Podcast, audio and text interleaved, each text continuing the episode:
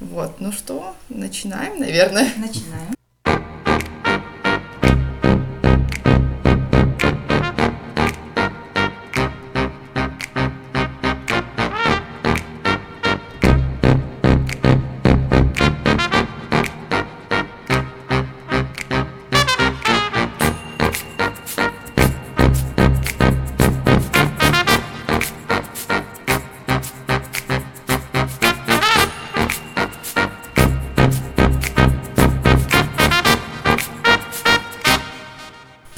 С вами подкаст «Пьем и пишем», подкаст о взрослении. И сегодня у нас в гостях Анастасия Караман. Настя занималась флористикой долгие годы, но сначала она прошла очень большой путь от экономического университета Верно. до занятия флористикой, создания своего небольшого агентства. И теперь она тоже меняет свою сферу деятельности, но об этом мы расскажем уже в подкасте, так что не переключайтесь и слушайте. Ну что ж, привет, Настя. Привет, всем привет. Привет, привет.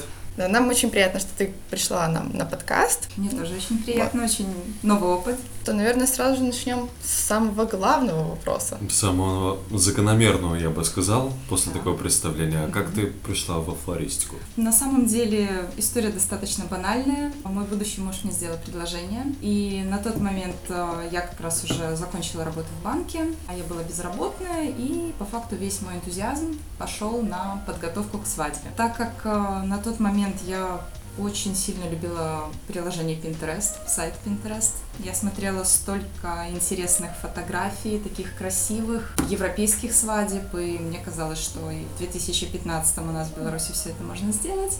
Но когда я стала обращаться к флористам, декораторам, увидела ту боль, которую они могут мне ну, максимум, что они мне могут предложить, это боль и кровоточащие глаза. А начала понимать, что нужна какая-то помощь с моей стороны. То есть, э, в принципе, я нашла очень хорошего флориста, профессионального флориста, и предложила свою, как говорится, посильную помощь. Могу ли я вообще поучаствовать во всем этом? И вот как-то по чуть-чуть так э, сделала очень много деталей для свадьбы. Мы причем не хотели большую, у нас было на 18 человек, без ведущего, без вот всех этих банальностей, все так уютно, семейный формат. Деталей было, в принципе, немного, но они такие были уютные, душевные, и координатор, который присутствовал у нас на свадьбе, сказала, что это, наверное, один из тех немногих случаев, когда энтузиазм невесты обернулся не во зло всему оформлению, а действительно это было круто, здорово и красиво. И вот как-то после этого я вдохновилась, подумала, а почему бы и нет. У нас такой вроде рынок, который ждет чего-то красивого, чего-то замечательного.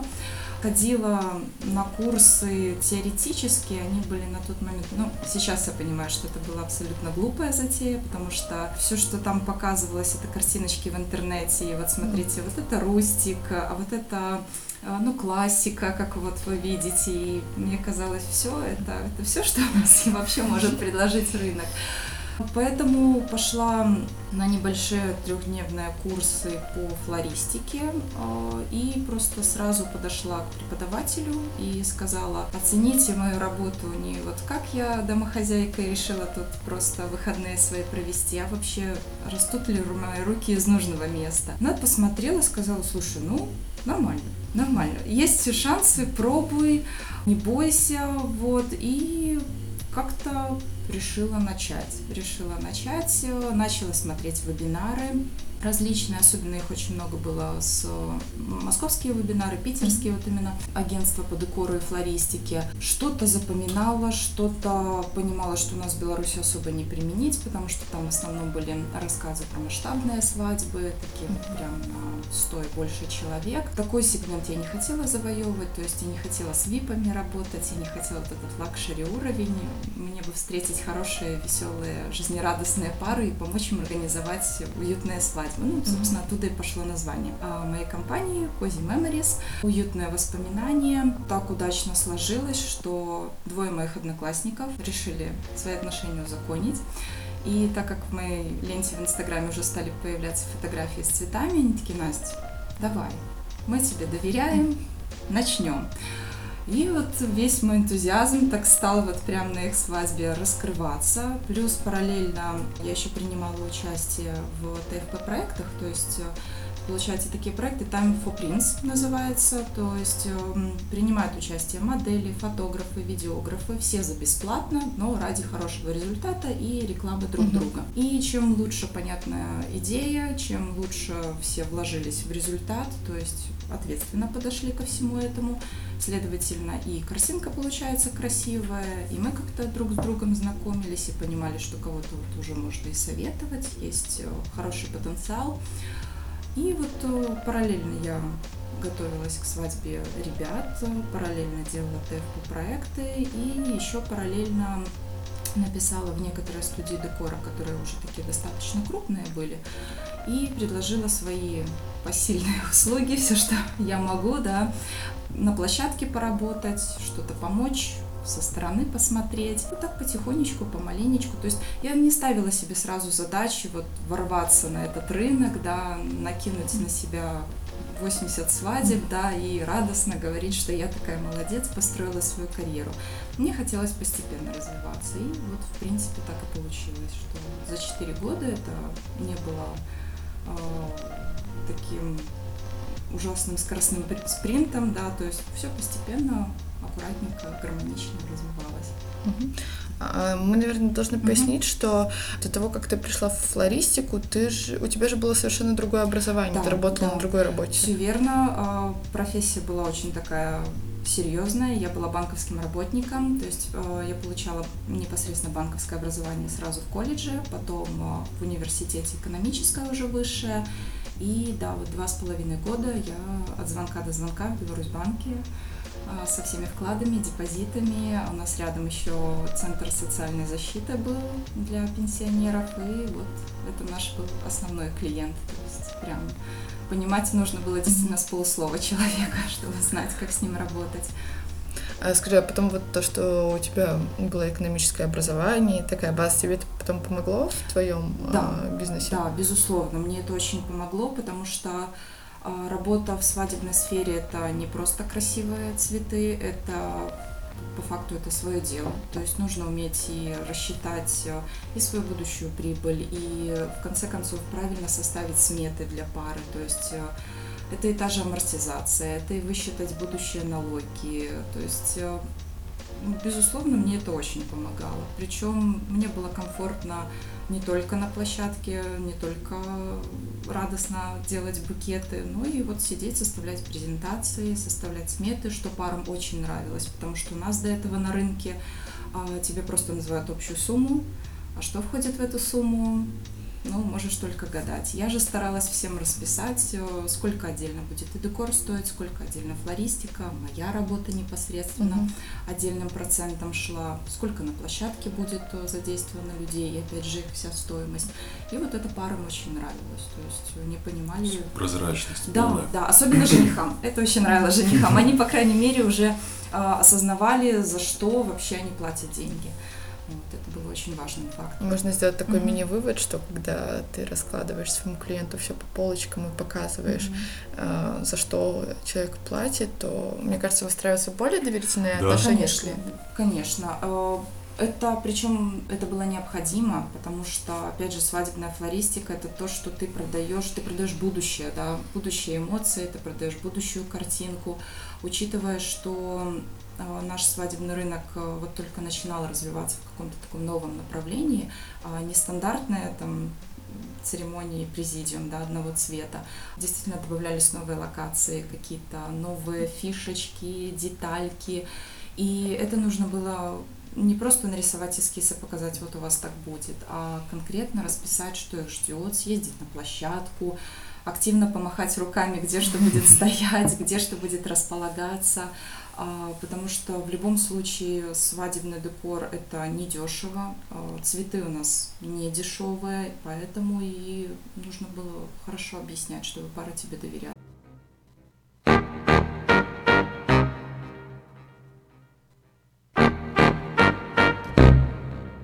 Ты тут за два вопроса ответил сразу на четыре. Здорово. Ну, кстати, да, на самом деле. Про первых клиентов мы, в принципе, уже тоже узнали. Да, Это да, одноклассники кстати, были. Да, да, да. Да, ну и получается, вот реально первые клиенты это с такое сарафанное радио, то есть, э, ну вот я просто хотела бы уточнить, чтобы для, может, людей, Мгм. кто тоже хочет завести какое-то свое дело, не только в флористике, что надо активно обращаться к своим знакомым. Не да. стесняться. Не стесняться предлагать свою помощь. В любом случае э, за собой уже, конечно, желательно что-то иметь. То есть я ездила на площадке как полевой декоратор-флорист, то есть я уже нарабатывала какой-то опыт, а, какую-то руку свою набивала. И с нуля мне бы вот совсем было бы сложно предложить свои услуги. То есть вот прям, ребята, у меня вообще за душой ничего, но давайте я на вашей свадьбе попробую, да, вот это вот сделать.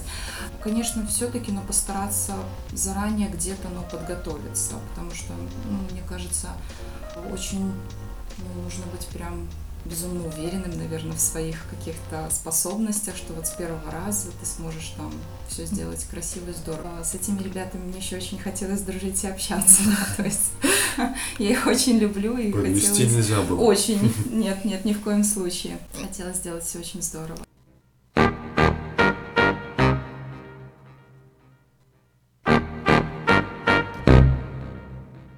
Любому предпринимателю, Мгм. работающему с людьми непосредственно, а, вопрос про тяжелых клиентов. О. Бывают же такие? Бывают. Бывают. Даже я бы их назвала э, не совсем как тяжелые клиенты. Клиенты на то и клиенты, да, они в конце концов мне платят, и я должна найти с ними какой-то подход. Бывают тяжелые пары, в любом случае. Э, Всегда, мне всегда было приятно работать э, с ребятами, которые очень легко относились к своей, относились к своей свадьбе. То есть э, не сильно там заморачивались на всяких мелких вот прям моментах, нюансах. Были ребята, которые серьезно у них подход, все вот э, детально нужно было расписать. С ними было сложно, но до того момента, пока ты не узнаешь конкретно все их страхи, чего они боятся. И когда ты с ними вот прорабатываешь эти страхи, что вот здесь ничего такого грандиозного, не переживайте, там, вы у меня не в первый раз, да, я уже знаю, что непосредственно, что можно сделать, как можно исправить какую-то ситуацию. И чем больше ты показываешь свои знания, а, чем больше ты приводишь какие-то примеры, даже у других коллег, да, как вот у них проходит, а, как это можно сделать, они начинают доверять, и они как-то вот успокаиваются, и с ними становится комфортно работать. А самые, наверное, главные условия были, это чтобы пара уважала меня и непосредственно работу мою. Вот это было самое главное. Если они меня уважают, можно найти подход к любой паре. А с другим вот типом клиентов, на счастье мое, они прошли мимо меня. То есть э, не было таких ребят, э, которые с неуважением относились, которые считали, что раз мы тебе заплатили, то там будь любезна, все, вот с нами 24 на 7.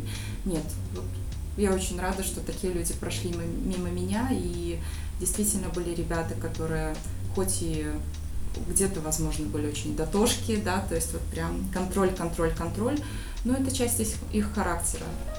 Все мы со своими небольшими тараканами, и проработать это все, пообщаться, понять, что необходимо, опять же, вот какие у них страхи, убрать эти страхи, и получаются очень веселые, общительные ребята, которые а, горят за свою свадьбу и хотят не просто а, прийти, получить подарки и выдохнуть, что этот день закончился, а действительно насладиться этим праздником, для гостей сделать хороший праздник. То есть они были заинтересованы вот в этом дне. Это, это большой плюс вообще для любой пары.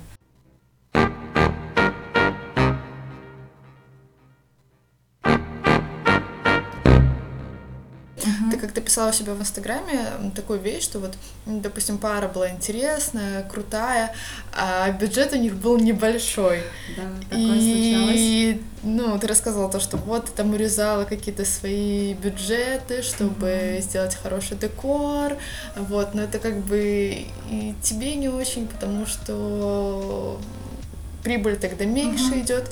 И вот я бы хотела поговорить про то, что как ты потом, ну, постепенно, я так понимаю, сейчас приходишь к тому, что свой труд надо ценить. И вот если такая стоимость, uh-huh. то да, все, ни шаг вправо, ни шаг влево. Да, слушай, ну, когда это были первые годы, да, я прекрасно понимала, что это мое будущее портфолио. И нужно как-то, опять же, пойти навстречу, да, если я видела, что действительно свадьба интересная, она будет красивая, то да, я шла на это действительно осознанно, я понимала, что это и будущая красивая картинка, и почему бы и нет.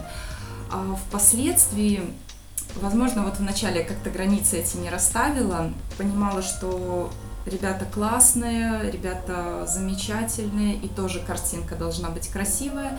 И вот вместо того, чтобы где-то объяснить паре и сказать, что, ну, к сожалению, но все-таки ужимаемся, вот это желание все равно сделать красиво, а, желание сделать, э, возможно, и для себя в будущем, опять же. Мне, мне вот хотелось, чтобы вот все свадьбы были реально удачными, реально красивыми, и вот шла на эти компромиссы, сразу я сама с собой соглашалась, потом это становилось сложнее, и ну, в какой-то момент, вот, наверное, на четвертый год своей деятельности я понимала, что нужно объяснять. Нужно объяснять, что, ребят, или все-таки мы где-то ужимаемся, или ну, невозможно сделать на вот эту стоимость э, вот эту вот картинку.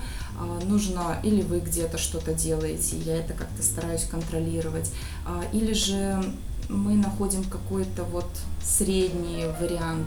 И мне сразу было страшно. Мне казалось, что все, пара сейчас просто развернется, пойдет к другому декоратору, который скажет, ой, без проблем. Такой же новичок, да, который вот глаза прям горят, а, и скажет, что да, я еще и скажу цену, да, и все будет так же здорово. Но нет, они с пониманием к этому относились, и вот появлялась какая-то уверенность, что, оказывается, люди видят, ну, люди ценят то, что ты делаешь, и если это грамотно объяснить, если а, не, не бояться показывать цены,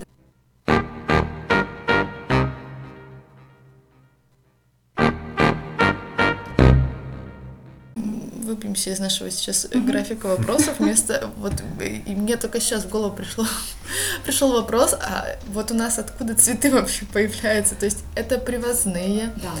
Э, то есть у нас нету какой-то школы, нас, цветоводства, питомников или как это называется? У нас вот только-только начинается. У нас есть, в принципе, э, питомники в Бресте, и, ну, на самом деле в Барановичах, то есть можно найти, но, к сожалению, э, наши флористы не очень любят качество белорусских роз, потому что они очень неожиданные по своему характеру. То есть, если заказывая голландские цветы, ты уверен, что, ну, по крайней мере, ты можешь посмотреть на этот цветок, ты можешь понять, на какой он еще стадии раскрытия, а, чего от него можно ждать. Причем а, очень многие флористические базы, а, в принципе, стараются держать стандарт качества, они привозят хорошие цветы, то есть они их хорошо хранят. Вот, и вот с нашими белорусскими цветами очень много страшных историй, когда действительно очень многие невесты спрашивают, а там вот к концу дня цветы не умрут, да, и вот если за голландские, ты можешь сказать, с ними все будет хорошо, они еще у тебя несколько дней будут стоять и тебя радовать, то с белорусскими ты не можешь дать этой гарантии. Все-таки это живое растение, да, живой организм, и а, с ними гораздо больше проблем. Но у нас э, в Беларуси еще появляются фермеры, частные лица, которые вот на своих а, площадках выращивают сезонные цветы. Это очень красиво, это очень здорово, очень необычные сорта, но опять же важно вести вот просветительскую деятельность среди пар, объясняя, что сезонное это не значит, что вот прям в марте обязательно зацветет один сорт. Нет, это ничего не значит. А, очень у нас сильно от погоды зависит. И опять же, если из Голландии ты можешь быть уверен, что тебе там 12 месяцев подряд приедет вот хорошая роза, вот которую ты заказывал, то в наших белорусских реалиях э, паре очень важно довериться, да, то есть, например, мы выбираем какую-то цветовую палитру, а какие там будут цветы, уже не сильно критично становится. Главное, чтобы это соответствовало тематике свадьбы. То есть подведем итог, повторим еще раз, что mm-hmm. флористы это не те люди, которые покупают у бабулиник цветы на Комаровке или в Дорорсе, и потом идут с этим на базу делать декор. Нет, это большой еще проект э, купить цветы, заказать, заказать их, mm-hmm. выбрать палитру. То есть это не все так просто. Так что уважайте чужой труд, пожалуйста. Да, обязательно. На самом деле на Комаровке сейчас очень бабушки стали активно активно придумывать, э, как вот можно заинтересовать, собственно, флористов, флористические школы. И тоже очень большое количество цветов стали предлагать, причем не просто там красный, белый, желтый, да, то есть вот все, что у нас есть, начали подстраиваться. То есть там тоже можно найти что-то, но опять же это не будет так, что вот конкретно... А, нету гарантии. Нету скажем. гарантии, да. Я тоже думал, что бабушкин встраиваются в рыночную конъюнктуру. Но, увы. Да. Ну, мне кажется, все впереди было. Не, не, ну, видишь, вот человек говорит, что под, подвижки идут. Ну, Была да. бы еще гарантия Интересуется, да, вот хотелось бы гарантии, конечно. Ладно, а, вопрос тоже такой очень важный да. по поводу графика работы. О. Потому что если речь идет о свадьбе, то это по-любому выходной день. Угу. То есть, когда все отдыхают, ты напряженно работаешь. Вы знаете, в последнее время свадьбы стали вообще и в понедельник, да? и в среду, и в четверг, то есть э, немножко меняется. Ну да, определенный больший процент, ну, конечно, традиционно, это пятница, в всяком суббота. случае. Да, порой воскресенье. Хорошо, можно я угу. такую раскладку спрошу, Давай. а угу. ты ответишь правильно или нет? То есть представление наше дилетантское угу. о, о типичном рабочем дне у флориста. То есть сначала утром идет монтаж всего всей конструкции, потом днем свободное время, а вечером там или ночью уже демонтаж. В принципе, в большинстве случаев, да, ты все правильно расписал. А, но опять же есть много моментов, а, особенно для рынка Минске, потому что у нас большинство свадеб сейчас стало проходить за пределами Минска. Очень много усадеб у нас появилось, которые вот предлагают тебе хорошие площадки, отличную территорию, и лес рядом, и фотосессию можно поделать, и гостям не так скучно сидеть в ресторане, вот эти все там 10 часов они могут походить, погулять, много активностей можно предложить. А так, э, да, рано утром это подъем, пока ты доедешь до площадки, пока ты все смонтируешь. Очень часто случается, что ты остаешься на площадке не только до приезда гостей, то есть, ну, в любом случае, у меня тайминг был за час до приезда гостей, чтобы все было готово. Вдруг, если случаются какие-то форс-мажоры, они, к сожалению, случаются, предугадать э, действия всех на площадке очень сложно. И получается вот за час моя готовность, но если по завершению церемонии нужно там или перенести зону церемонии, или там ее добавить для фотозоны какими-то дополнительными деталями, то мы еще оставались, ждали, то есть когда это все завершится. А в Минск ты не уедешь, потому что, ну, как-то по времени три часа mm-hmm. тебе подождать, а пока до Минска час, пока назад час, ну что ты там час в Минске сделаешь. Поэтому мы ждали, и да, после этого мы уезжали.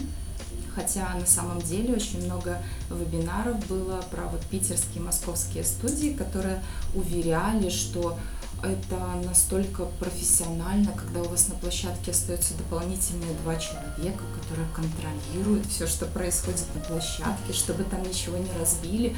Я все думала, вы серьезно? И вот а, как паре объяснить, да, что, пожалуйста, оплатите работу людей, которые будут контролировать, чтобы у вас ничего ну, не да, разбилось. кстати, это же расходы Конечно, да, и никто ничего не унес, и как бы это не маленькие суммы, то есть э, человек находится далеко, его нужно покормить в конце концов, да, ну, что да. он столько часов там отбывает, поэтому нет, мы спокойно уезжали и приезжали поздно ночью, причем сейчас уже многие площадки предлагают такую возможность, как приехать рано утром и собраться, и собрать все вещи там, ну вот примерно за 2-3 часа. Многие уже на это соглашаются, но тут важно доверие к площадке, чтобы ты знал этого человека, э, и доверие к паре, чтобы не было такого, ты приезжаешь, половина вещей совершенно в других местах, ты не понимаешь, где половина твоего декора, куда его унесли, да, где он находится. Поэтому я все-таки любила больше съездить поздно вечером, все аккуратно собрать. Мне всегда было приятно увидеть пару, хоть они были очень уставшие, но в любом случае мне было очень круто подойти к ним, еще раз узнать, как все прошло, все ли понравилось. И вот это прям живая вот ответная связь по завершению вечера для меня назначила гораздо большее, чем отзыв написано через несколько дней или даже там на следующий день. То есть, ну это в любом случае отзыв, потому что, э, ну опять же, ты работаешь так долго с этой парой и нету какого-то завершения вот этих mm-hmm. вот обнимашек, что вот мы там прошли такой классный долгий путь вместе и вот вот вам результат, все прошло здорово, я вижу по их глазам, что это действительно правда, что это действительно получилось прекрасно, замечательно, и гости довольно ходят, и от родителей очень приятно получать э, хорошие отзывы, потому что для них это новый формат когда ты видишь, как они вначале вообще на это все реагируют и как они не хотят. На их свадьбах такого не да, было. Да, да, что вы да вот тут посидели и все, и хватит, что вы тут придумываете. И их видеть восторг даже порой гораздо приятнее, потому что, ну, пара и так знает, да, то есть они уже были на свадьбах своих друзей, они видели, как это порой происходит. Но вот для родителей они для себя открывают что-то новое, они действительно понимают, как можно здорово и непринужденно провести свадьбу без огромной суматохи, что можно действительно расслабиться и отдохнуть. Вот, и вот эти отзывы, они очень приятные, они очень грели душу, и вот как раз-таки заряжали на новые действия, хоть это и очень выматывающая профессия, то есть ты отдыхать очень сложно, не пропустить лето очень сложно, да. Да, есть... я видела, что ты вот в перерывах между свадьбой ездила там на фестиваль да, с друзьями. Да, да, да, да, то есть вот мы успевали еще это, но это дикая нагрузка, и это очень здорово, когда одна свадьба в неделю. То есть э, ты вот зарядился на один день, даже успел съездить на фестиваль, но ты прекрасно знаешь, что вечером ты приедешь, заберешь все вещи, и на следующий день ты знаешь, что вот у тебя еще есть неделя, до следующей свадьбы ты можешь успеть аккуратно декор разложить, убраться дома, но если у тебя там на следующий день свадьба и через день, то, конечно, покажите мне этого человека, который бы успел и съездить, и подготовиться к следующей свадьбе. Там уже совсем другой получается тайминг, там все гораздо жестче. У меня на третий год был такой момент, когда я не знаю, под, каким, под какими веществами я согласилась на три свадьбы подряд. Опять же, да, ребята были классные, все здорово, мне хотелось с ними поработать. И когда ты заключаешь договор, это обычно еще там 6 месяцев до свадьбы, а то и больше. И тебе кажется, да без проблем, да все сделаем, вообще не вопрос.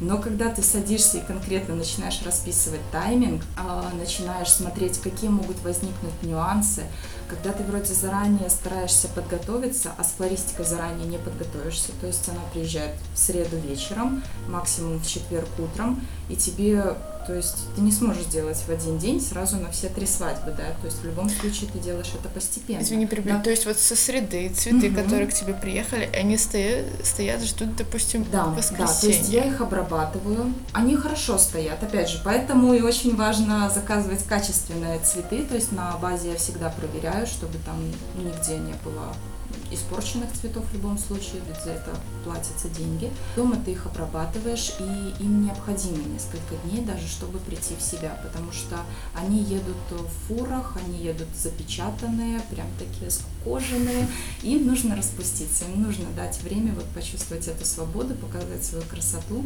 поэтому это да, это необходимо. Я надеюсь, что у слушателей наших будет также взорваться мозг, как у меня, потому что когда ты начинаешь осознавать, что цветам надо еще отдохнуть, и то, что как они приезжают, это просто...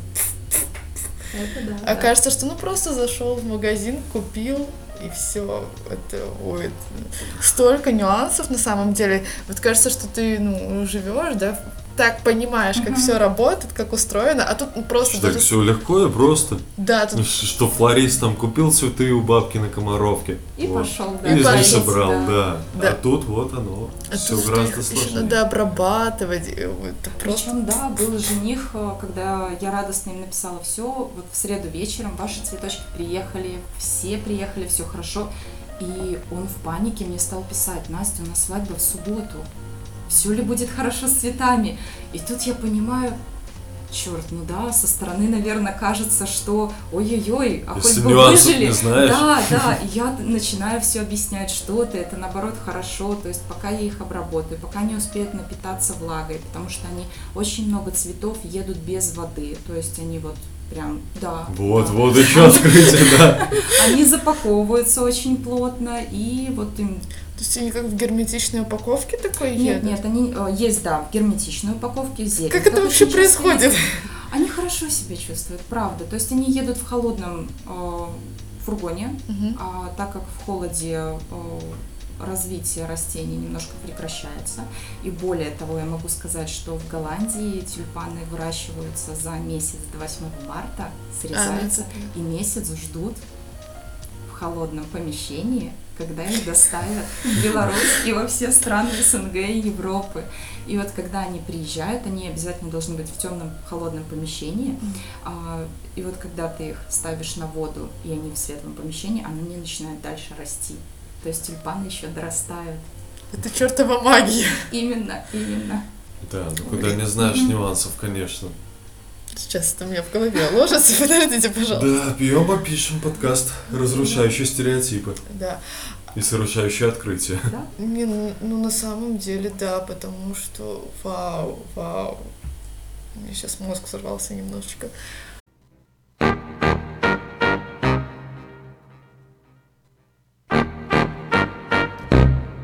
Очень важно паре понимать, что, конечно, чем больше деталей, чем больше локаций, тем, ну, конечно, это тянет и время, и нужны дополнительные люди на площадке. Причем мне два года назад было э, очень сложно объяснить невесте, зачем мне вообще люди на площадке.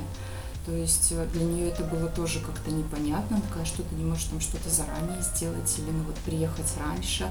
И с моей стороны кажется это очевидным. То есть мне нужны люди, мне нужны тоже девочки, там муж со мной ездит, помогает конструкции делать.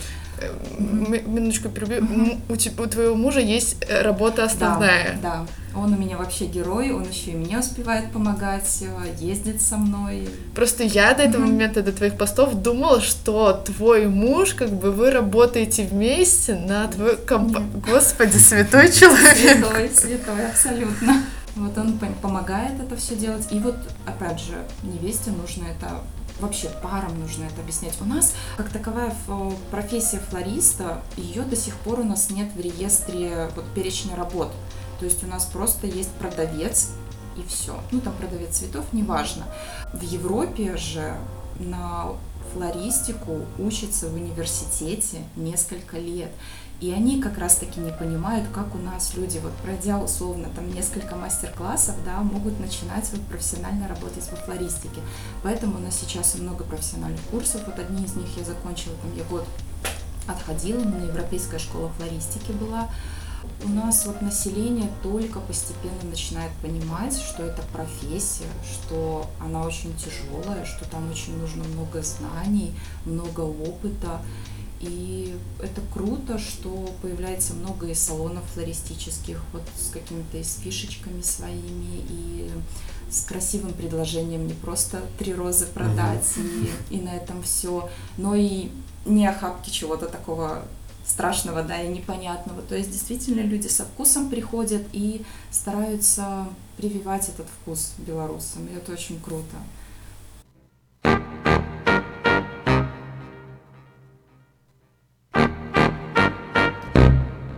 Слава задаст очень важный mm-hmm. вопрос для человека, у которого свое агентство, ну, то есть ну, сам, да, даже. своя компания.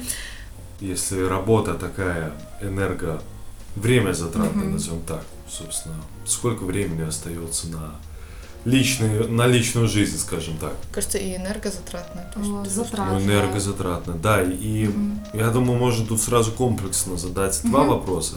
Как э, время успеваешь? распределять личное. И как вот с таким графиком, ну, получается, как-то не выгорать, что ли? Важный вопрос, согласна. Но ну, тут на самом деле очень зависит от самого человека, как он вот сам захочет расставить приоритеты. Я уверена, что на мой взгляд, невозможно совместить и 80 свадеб за год, да, и успеть с друзьями встретиться, на фестивале поездить и там с мужем погулять просто по городу. А, нужно что все это совместить невозможно, и вот искать баланс. А, понимать, э, что если у тебя там 2-3 свадьбы в день, то это огромная нагрузка, это очень тщательно простроенный тайм-менеджмент, то есть заранее очень важно многое рассчитать.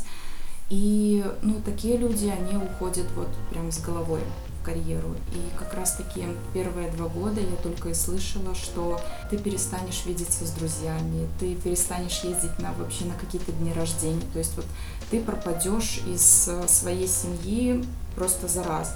Я этого не хотела. То есть я сразу себе ставила условие, что я буду стараться вот все равно вот искать этот баланс.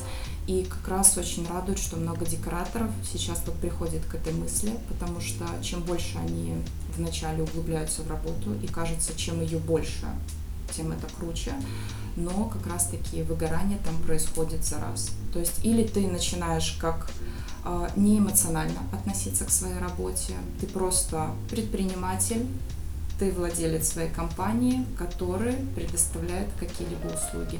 Когда ты не внедряешься эмоционально во все это, что это, это свадьба, это вот один раз э, в жизни, ты там с ребятами, вот это вот вся, все восторги уходят на задний план, а, возможно, им как-то и комфортно в этом всем работать, они, опять же, понимают, что это моя работа, я получаю за это, в принципе, хорошие деньги, а, потому что это все-таки, опять же, это цветы, это свадьбы, люди не сильно скупятся на этот день, то есть они готовы за это платить, если ты можешь предложить что-то достойное.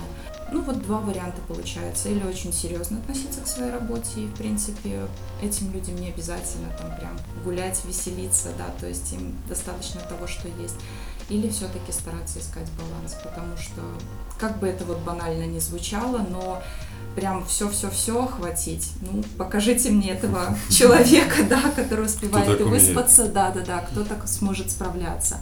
Можно, конечно, делать акцент на том, что ребята, там, друзья, простите, там, 4 месяца в году меня просто не будет существовать для вас, там, в самый там пик свадебного сезона с июня по сентябрь, да, а потом уже я как-то буду появляться на горизонте.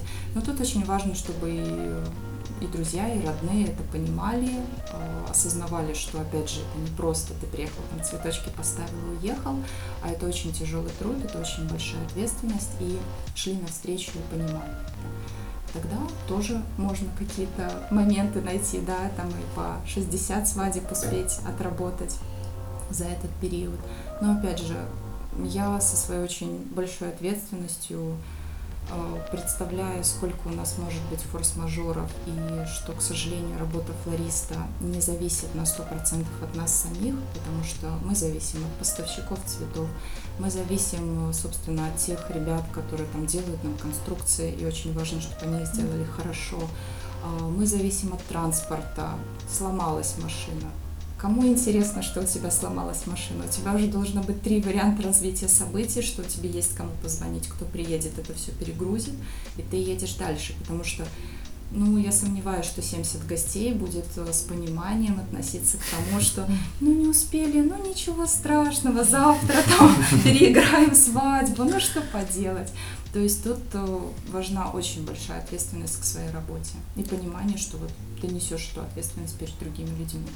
То есть, мне кажется, если вы планировать не умеете, это менеджмент, это не ваше, то, мне кажется, в флористику лучше не идти. Творческая профессия вообще предполагает абсолютно не творческий, наверное, подход, и как раз-таки должны быть навыки не всегда творческие, чтобы это все контролировать как раз-таки. Потому что э, все к творческим людям относятся временами снисходительно, да, то есть вот эти что вот яркие... Такие, не, не от мира да, сего да, немножко, яркие да. порывы, но, опять же, я сомневаюсь, что тревожная невеста в день свадьбы скажет, да что ты, главное, что букет хорошо получился, а то, что там остальное упало, не приехало, это не важно. Типа, день свадьбы, я тут, главное, с гостями похожу, ну, я сомневаюсь, что невеста радостно так скажет, с придыханием еще к тому же. А, все хотят, чтобы их услуги, оплаченные услуги, выполнялись в срок, вовремя и в полном объеме.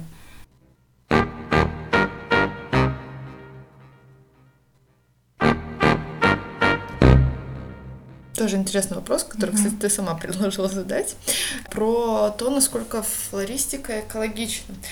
Потому что я недавно читала статью на City Dog, там была свадьба Zero Waste. Да, и еще я и оформляла веган. эту свадьбу. Ты, ты оформляла? Да, да, это была моя свадьба для а, Вани вот. Да, да, да, да, да, да. Вот. Как это произошло? Насколько это был интересный опыт? А, это был потрясающий опыт. э, Опыт с большим количеством компромиссов в любом случае, э, потому что любое действие вызывает какие-то последствия, да, то есть и в неэкологическом смысле это однозначно. Мне очень понравилось, что мы работали как раз-таки с э, нашими белорусскими фермерами. У нас есть э, женщина Екатерина, которая вот как раз-таки выращивает цветы, и я ездила к ней, она тут недалеко, кстати, живет. Я приезжала к ней на участок, выбирала цветы, и вот накануне свадьбы мы делали, э, собственно, букет невесты, он был там из колокольчиков красивых, монобукет, а все остальное это было просто цветы в вазочках, то есть ничего сверхъестественного, у нас не было никаких больших конструкций. Мы стремились э, вот именно к простоте, к природности, к естественности. В принципе, как таковая флористика, она очень не экологична потому что просто сделайте нам красиво, да, то есть они не внедряются в детали. Это большое количество мусора, к сожалению, это проволоки, это вот эти флористические губки, то есть они в себе несут очень Неорганического много... мусора, в смысле? Именно, да, неорганического. Они в себе несут очень много вреда, в любом случае, да, и поставки. Э, прости, перебью, mm-hmm. то есть вот эти вот губочки, они, получается, не разлагаются, то есть нет, какой-то... Нет, они, это, получается, по факту, это как уже отходы от нефтепродукта, они э, впитывают в себя влагу, цветок вставляется в эту губочку, и в принципе он еще долго может пожить, но после этого эта губка это сплошной микропластик, который попадает в воду, в почву. Поэтому... То есть проще можно объяснить, это как э, губка обычная кухонная, только которая очень мягкая, в которую можно да, вставить она цветок. пористая как раз таки, да, она uh-huh. очень хорошо держит э, растения. В принципе, э, я очень рада, что у нас сейчас уже стали появляться флористы, которые начинают постепенно отказываться от этих вариантов, то есть ищут э, какие-то замены, то есть на гостевых столах уже можно просто в вазах э, красиво поставить композиции. Есть очень много американских и европейских методик, то есть без использования губки, как можно сделать красивую композицию. То есть сподвижки в этой сфере есть. Самое главное, чтобы было и желание самих флористов, потому что это нужно заморачиваться. Это однозначно, это лишнее время, это лишнее время на площадке. А, нужно очень грамотно отпаивать цветы, то есть это уже профессионализм должен быть а, человека. И опять же, нужно объяснять парам, что это становится еще дороже. Mm. Вот, тут тоже очень важный момент экологичность это не всегда дешевле. То есть, к сожалению, но временами это бывает дороже, как раз-таки из-за профи- развития профессионализма, а, более затратности по времени, вот во всей этой подготовке и на самой свадьбе. И также объяснять парам, что это цветы тогда уже становятся уж точно на один день. Потому что, ну, или вы максимум-то можете успеть их собрать и увезти, но если в губке они едут, еще, в принципе, спокойно подпитываются водичкой, то без воды, пока вы их там перевезете, а если это лето очень жаркое, а пока они в машине будут, то есть, ну, всякое mm-hmm. может случиться. Если все эти факторы начинать собирать в один, и все готовы, опять же, пойти на какие-то компромиссы, все возможно. Можно и сокращать количество мусора на площадке, убирать какие-то не сильно нужные порой моменты, да, да, они привычные. Конечно, когда там под рукой у тебя есть куча проволок, куча там пластиковых хомутиков, которые там удобно что-то закрепить, э, это сокращает время. Если брать дополнительных людей, четко объяснять, что вот мы без этого, но как-то по старинке, но стараемся использовать все в пределах экологии, нет ничего такого невозможного. Опять же, вот эта вот свадьба как э, яркое доказательство, что если немножко приложить чуть больше усилий, чем вот есть на самом деле, то все реально и очень красиво получается. Да, так что mm кто хочет устроить свадьбу, экологично тоже можно это сделать. Это, кстати, очень здорово. Надеюсь, такая тенденция будет развиваться. Я вот, кстати, хотела спросить, получается, вот, к примеру, на арке, да, к примеру, круглые, вот там же цветы крепятся, mm-hmm. да. И получается, после свадьбы эти цветы, которые там крепятся, стык, Гагарина здоровенный, mm-hmm. отдаются да, паре. это один из моих главных принципов. То есть, э, по факту, это цветочный кэшбэк. То есть э, пара оплачивает это все, и по завершению свадьбы все эти цветы остаются им. Если хотят, могут подарить гостям. То есть уже не гости дарят цветы, уже гостям по завершению ну, свадьбы ну, дарят. хорошая идея на самом деле. Конечно, конечно. Э, можно, опять же, по за, ну, по договоренности заранее вместе со мной. То есть я приезжаю на площадку поздно вечером, и уже из этих композиций я их аккуратно достаю делаю букетики небольшие, да. Mm-hmm. То есть можно эти букетики потом себе забрать домой, опять же, подарить гостям.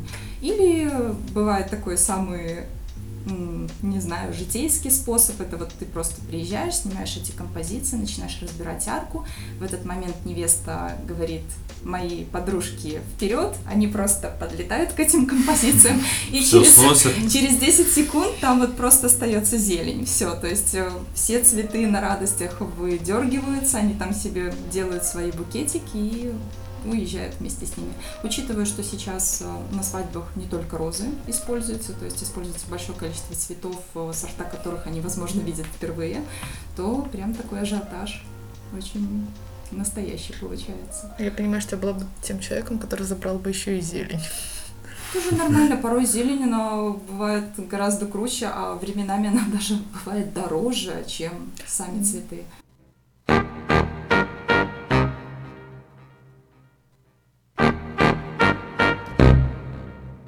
Слава, я думаю, ты должен задать вопрос про корги. Про корги? Ну да. Олеся просто очень большой любитель этой породы. Ты тоже.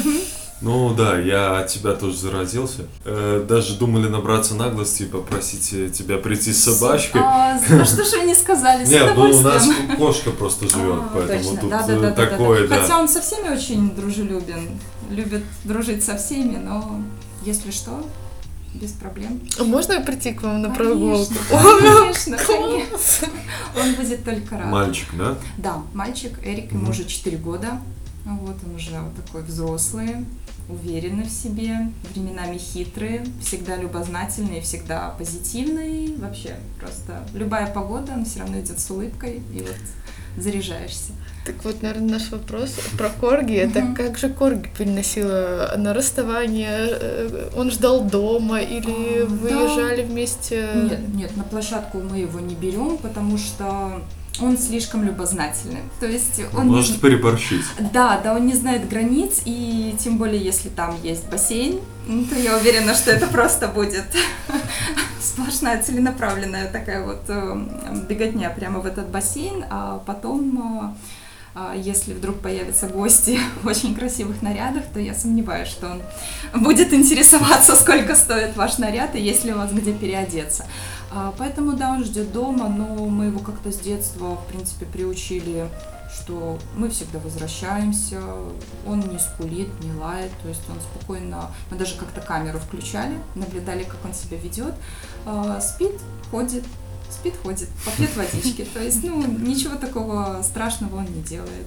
То есть спокойно mm-hmm. переносит разлуку. Да, да. Ну, это, наверное, то, что вы его натренировали. Да. То есть вот мы как-то сразу ему по, чуть-чуть, по чуть-чуть, то есть э, вот мы тут на три минутки, а вот мы на пять минуток, смотри, все хорошо, ничего страшного не случилось.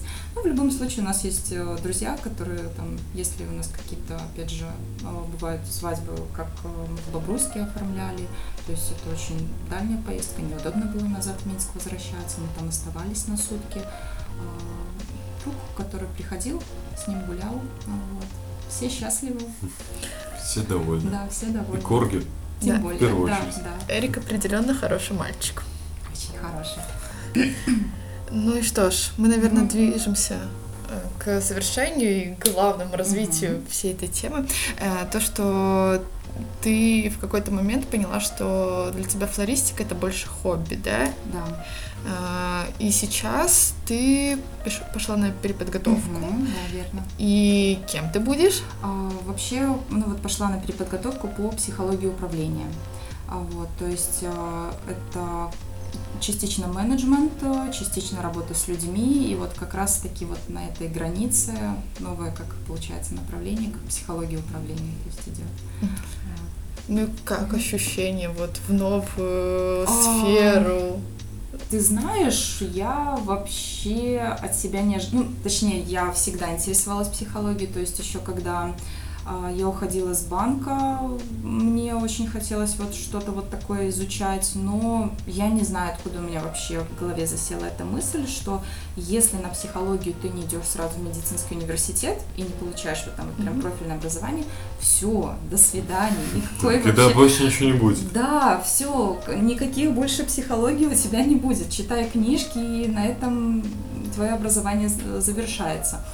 И вот я как-то и даже уходя с банка не поинтересовалась этим делом, вот как раз-таки ушла во флористику. Я была очень счастлива во флористике, но вот в какой-то момент я стала понимать, что вместо книжек по флористике я возвращаюсь к книжкам по психологии. То есть э, я интересуюсь, как выстраивать отношения с клиентами, вот опять-таки понимать их страхи, да, вот вытягивать из них, э, чего они боятся, что им точно нужно, чего они хотят.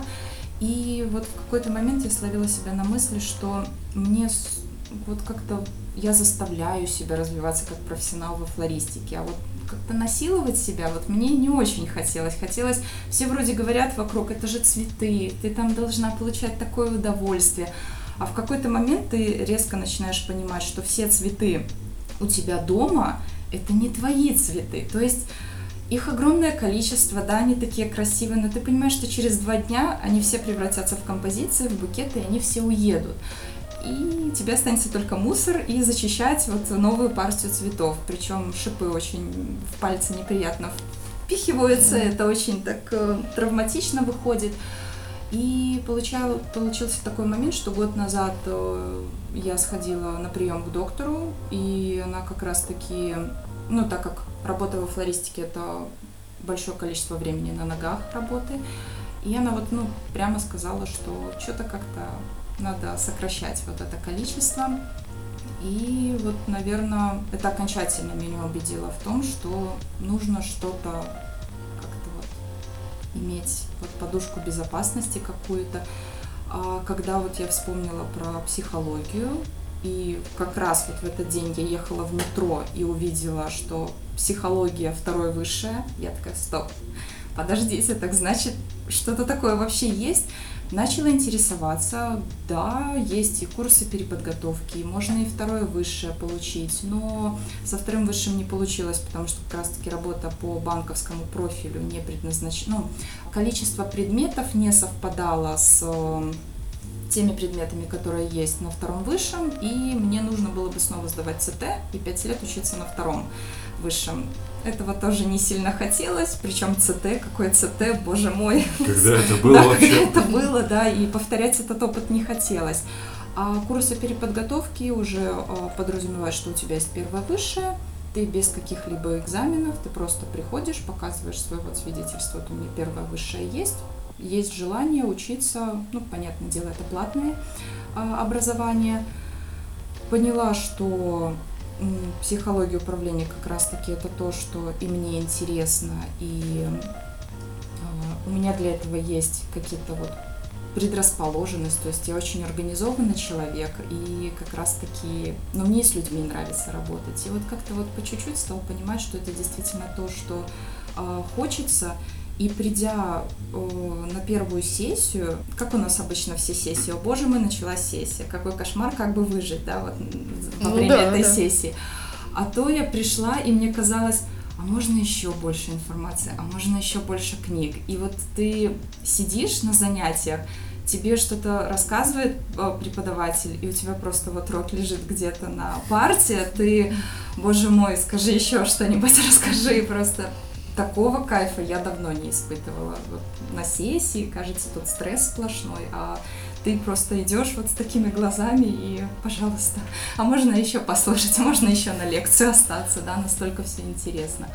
И вот я стала понимать, что, блин, не всегда, как у нас любят говорить, что если а, ты начнешь э, работать вот, э, как-то говорится про хобби, что а, вот начнешь заниматься тем делом, которое вот и оно прям, станет работой. Да, и оно станет твоей работой, да, вот хобби становится работой, и это типа круто.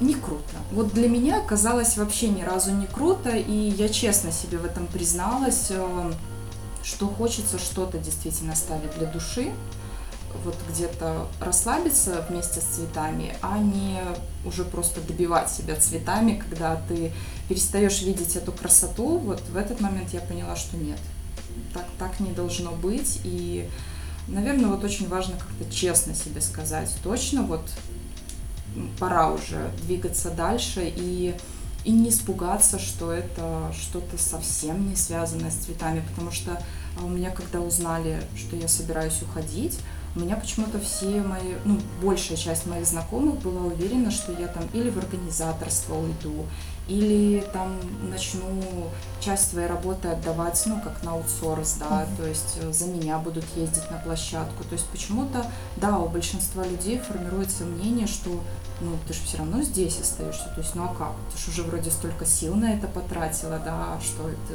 ты куда-то в другую сторону пойдешь. А, вот э, приходилось еще как-то людям объяснять, что нет. То есть я, я вообще, я, я полностью, я отсюда как-то ухожу. То есть я буду за вами наблюдать, мне это будет очень интересно в любом случае. Я не хочу со всем этим связь терять. Это действительно интересно, это такой волшебный мир, а, тяжелый, но очень волшебный. Я поняла, что я хочу идти туда, куда и давно мечталась, и, и давно хотелось, и есть, оказывается, возможности, да, чтобы тут реализоваться тоже.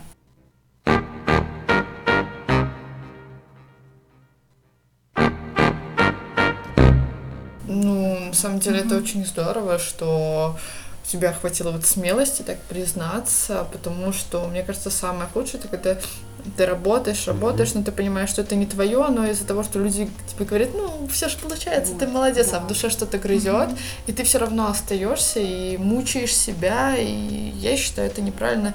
Э, надо идти по какому-то своему пути mm-hmm. развития, потому что это не значит, что если ты там 10 лет проработаешь в своей сфере, то что ты будешь отличным специалистом. Угу. Надо больше давать, мне кажется, предпочтение туда, куда идет твое сердце. Э, конечно, безусловно, но и важно вот, да, быть честным с самим собой, то есть э, понимать, э, можно, да, за сердцем тоже, вот я согласна, что нужно идти, но нужно и, конечно, задавать себе резонные такие вопросы, а получится ли это у тебя там, допустим, в Беларуси, да, это очень важный акцент, который себе нужно задавать, потому что э, порой наслушаешься каких-то там американских э, бизнес-тренеров, у которых реально все возможно, а потом ты начинаешь переносить на эти белорусские реалии, ты понимаешь, что да, в принципе это возможно, но в перспективе 20 лет. И готов ли ты вложить все эти силы, да, и вот, вот развивать вот совершенно какое-то новое направление. А так, э, ну вот, да, вот очень важно не считать, что раз вот ты что-то начал, то все, вот только здесь и никак иначе. Тут ты к этому привязан. Да, учитывая, как у нас меняется вообще наш мир, насколько он быстро меняется, мне кажется, чем больше мы себя будем учить а, как-то не бояться перескакивать куда-то, не теряя энтузиазма, да, и развивая какие-то навыки в себе вот этой мобильности, интересуясь чем-то новым всегда, мне кажется, и страх пропадет вот это что-то менять, потому что у нас тут мир, тух, два года проходит, тут уже все по-другому, да, а, и а ты сидишь на одном месте. То есть тут... Э, кстати, да, это, это важно. Ну, я думаю, что психология это очень классное mm-hmm. направление, потому что сейчас наконец-то люди стали понимать, что чтобы как-то разобраться в себе и чувствовать себя и чуть чуть-чуть счастливым, надо идти к психологу, mm-hmm. потому что у всех у нас есть тараканы. Потому что смотрю, многие знакомые э, начинают идти к психологу, работать со своими какими-то проблемами, mm-hmm. и что людям действительно становится легче. И так что я считаю, это классно развивающаяся сфера у нас в Беларуси. Ну, то есть, мне кажется, да. сейчас mm-hmm. вот она как раз попадаешь в тот период, когда, да, люди понимают, угу. надо все-таки покопаться угу. в голове, как-то разобраться со своими проблемами, потому что раньше, ну, вот как, мне кажется, как флористика. Вот ты угу. пришла в флористику, было еще этот дорого-богато. Да, да. Белые розы. Это, конечно же, и сейчас есть, безусловно, но это начинает развиваться. Ну, есть да, альтернативы. Просто, мне кажется, ну, угу. сейчас просто люди смотрят на фотографии там со свадеб mm-hmm. друзей, понимаешь, что ну как бы уже вот это дорого-богато с золотом, ну как-то не mm-hmm. очень хочется. Да, такое тоже есть. Вот, и мне кажется, психология тоже потихонечку люди осознают, что хобби это хорошо, а иногда надо ходить к психологу, вот так что... Тоже я... дело полезное. Очень важно, конечно, найти и своего человека, и профессионалов, потому что э, бурное развитие всегда подразумевает не всегда профессиональных людей, то есть тоже нужно к этому подходить с умом, не к первому попавшемуся бежать, то есть тоже нужно тут разбираться с этим, но в любом случае это здорово, что у нас в стране э, людей начинают вот воспринимать за людей настоящих, живых, да, что они со своими эмоциями, что они умеют чувствовать, думать, что у них есть какие-то мечты, и это хорошо, и это здорово, что это не просто винтики в компании, а это живой организм, который Которым, хочется, да, чтобы да. он был счастлив, и это действительно очень дорого стоит. Да, это то, что нам всем надо, чтобы нас начали ценить. Очень важно, конечно. Да. Блин, ну я вот только сейчас вот подумал, обычно такое бывает, и осознаешь, там, ну, видишь там, что какой-то там бизнес закрылся, там, допустим, mm-hmm. тут, э, тут на углу была такая кафешка, теперь другая.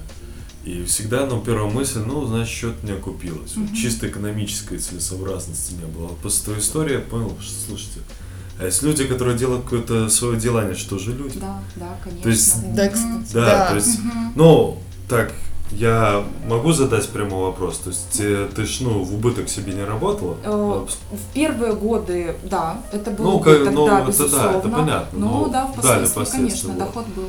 То есть, ну, не в деньгах дело. Нет. Не в деньгах счастье оказалось. Абсолютно. Ну вот. Это действительно такая хорошая mm-hmm. показательная история, то есть, что даже если вроде делаешь свое дело, о котором многие как бы и мечтают, все-таки работать mm-hmm. на себя, это круто, ты сам себе хозяин. Но даже и тут, как это сказать? Есть подводные камни. Да, есть подводные Конечно. камни, то есть э, можно даже быть счастливым, наверное, работая в нами, если тебе нравится. Вот. это тоже очень важно понять, потому что у нас как пошел бум на то, что ты только должен на себя работать. Фриланс, да, счастье. Счастье, да, вот это вот, ты, все представляют себе исключительно красивую картинку, да, но, ну, не всегда, ну, не всем, не все могут тянуть на себе вот эту вот огромную работу, и порой он просто хороший исполнитель, он профессионал да. в своей роли, и что в этом плохого? Да нету в этом ничего плохого. Прекрасно тысячи людей работают на Google и не испытывают какую-то неудовлетворенность. О боже мой, у меня нет своего дела. Какой кошмар, я работаю на кого-то. Что-то как-то вроде там и счастливые люди есть, и все у них получается. Поэтому очень хочется верить, что как-то все начнут честно вообще относиться к самим себе и не слушать, какие сейчас тренды модные, а опять же, прислушиваться к себе и понимать, и чего именно хочешь ты. Да, это было бы здорово. Что ж, я думаю, на этом наш подкаст будет совершаться. Я надеюсь, что вам понравится этот выпуск, потому что э, мне было очень интересно записывать подкаст. Мне, мне он уже понравился. Здорово, я очень рада. Да. Вот. Надеюсь, тебе тоже понравился да. такой опыт с подкастингом. Мы, конечно же, желаем тебе успехов в твоей новой спасибо, сфере. Мы спасибо. верим в тебя, что у тебя все получится. Вот, передавай привет э, Эрику. Эрик, большой-большой-большой тебе привет. Вот, тоже мужу то, что герой. Вообще э, не каждый человек э, будет э, отдавать свои выходные дни. Вот, то есть вы большие молодцы. Я рада, что у нас появляются такие классные примеры, во-первых, классные предприятия, ну не предприятия, а классные компании, да, которые так э, чутко и ответственно относятся, и классные люди, которые управляют этими компаниями и не боятся развиваться в новых сферах. Все, на этом мы, наверное, с вами прощаемся все. До новых встреч, ребята. Пока. Пока. До свидульчики.